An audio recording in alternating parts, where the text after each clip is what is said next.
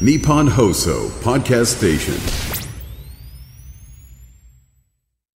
さあ、この時間はクリクラプレゼンツ SDGs でハッピーです。毎週月曜日この時間 SDGs の17の目標について専門家の方にお話を聞いて一緒に学ぼうというコーナーですね。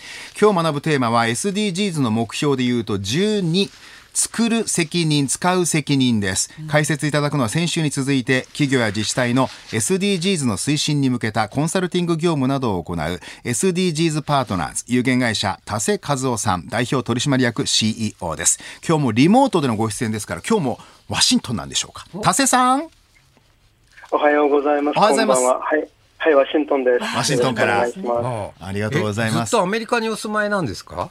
はい、あの、行ったり来たりしてるんですが、アメリカの方が多いです。あ、そうなんですね。憧れますね。え、普段英語で喋ってるんですか？当たり前じゃないですか。えっと、あの、家族は日本語で喋ってます、え仕事仕事は英語でやってることも多いです。はい。田瀬さん、くだらない質問に粋な返しありがとうございます。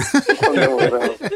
あの、今日は目標12なんですけど、はい。まあ、作る責任、使う責任、作る側にも使う側にも責任があるよねと。はい。これどういうことなんですか、これ？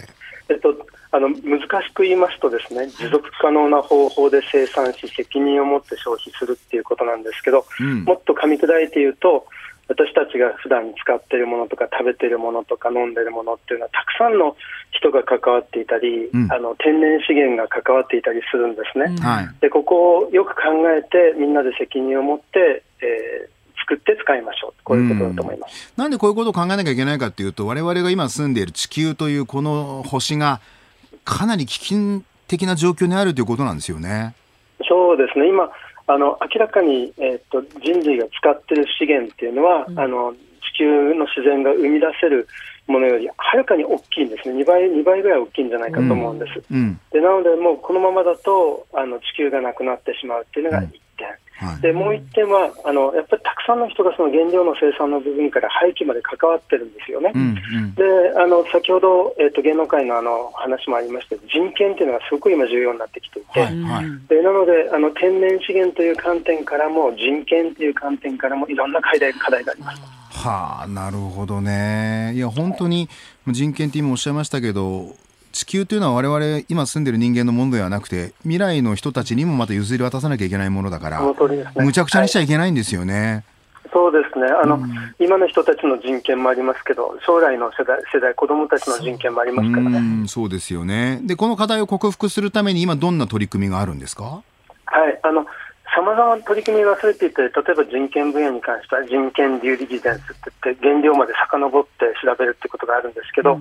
あの天然資源に関しては、例えばあのアップサイクルって言って、はい。あの今あるものを利用するで、別の用途のものに作り変えて付加価値を与えるっていうことが、えー今あの、盛んになされています。今あるものを利用して、別の用途のものに作り変えて、付加価値を与えると。そうですねこれ、はいリサイクル、リメイクとはちょっと違うんですね。ちょっとちょっと違います、リサイクルっていうのは、例えばあのペットボトルをペットボトルにとか、空き瓶を空き瓶にっていうことで、うん。新しいあの同じものの材料にするものですよね。はい。でリメリメイクっていうのは、例えばその空き瓶にシールを貼ってみたりして、なんかそういうことであの付加価値を加えるってことなんですけど、アップサイクルっていうのは、例えばですけど、えー古いあのチラシを折って、ゴミ箱にするとか、うんあるいはあの、えっと、これ、豊岡カバンさんとかなさってますけど、廃棄プラスチック、海洋プラスチックからデニムを作って、トートバッグを作るみたいな、うんそういうあの新しいものを作って、付加価値を出していくことですね。なるほどね。あー古いチラシでゴミ箱になったら、違うものになって違う価値が生まれたわけですね。その通りですこうやって別の用途のものに作り変えることをアップサイクルということなんですね。ははは。これ具体的に言うとですね、例えば、まああの、クリクラ、あー宅配水、宅配水メーカーのクリクラさんはボトルを販売してますが、これは環境に配慮したサステナブルなボトルだということで、まあ繰り返し利用することでプラスチックの削減、製造工程における CO2 の削減に取り組んでいると。で、例えば、リユースできなくなった傷がついちゃったボトルも廃棄するのではなくて、これを、例えば学校で使う物差し、定規などに作り変えて、地元の小学校とか、ふ福祉協議団体とか、国内外への寄付を行うことで、資源の再利用をしていると。確かに。